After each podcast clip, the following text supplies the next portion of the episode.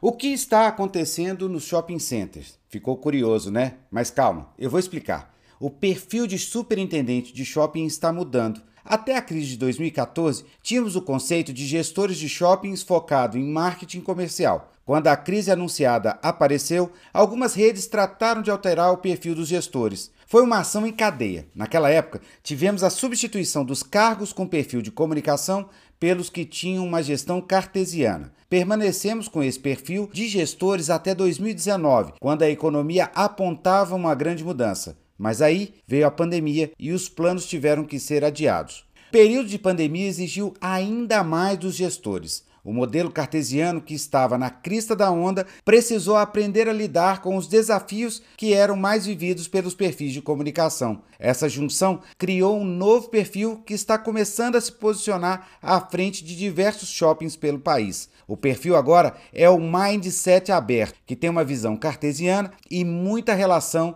com o perfil de comunicação. A mudança de comportamento de consumo, de uso dos espaços e a criatividade para gerar novas linhas de receita para os shoppings não se encaixam tão bem no perfil cartesiano. O foco atual é ter um shopping leve, com boa relação com lojistas, que gerem experiências únicas para os clientes finais. Para isso, é importante que tenham conhecimentos de marketing operacional e principalmente de gestão de crises. O novo perfil de gestores deve alterar de forma rápida o modelo de shoppings que conhecemos hoje.